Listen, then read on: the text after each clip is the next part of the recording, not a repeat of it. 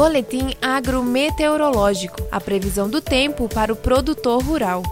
Previsão para os próximos dias nas regiões Norte e Nordeste. Pouca chuva no Maranhão, Piauí e Bahia, o que diminuirá a disponibilidade hídrica no solo. No Tocantins, no Pará e em Roraima, os acumulados serão significativos, beneficiando os cultivos de verão.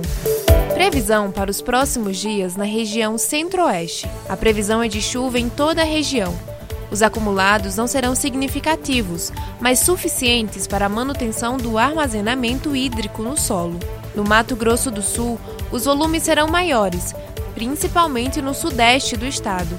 As demais regiões do Mato Grosso do Sul continuarão com déficit hídrico. Previsão para os próximos dias na região Sudeste. Previsão de volumes significativos em São Paulo, no Triângulo e na metade sul de Minas Gerais, o que favorecerá os cultivos de verão e a frutificação das lavouras de café. Previsão para os próximos dias na região Sul.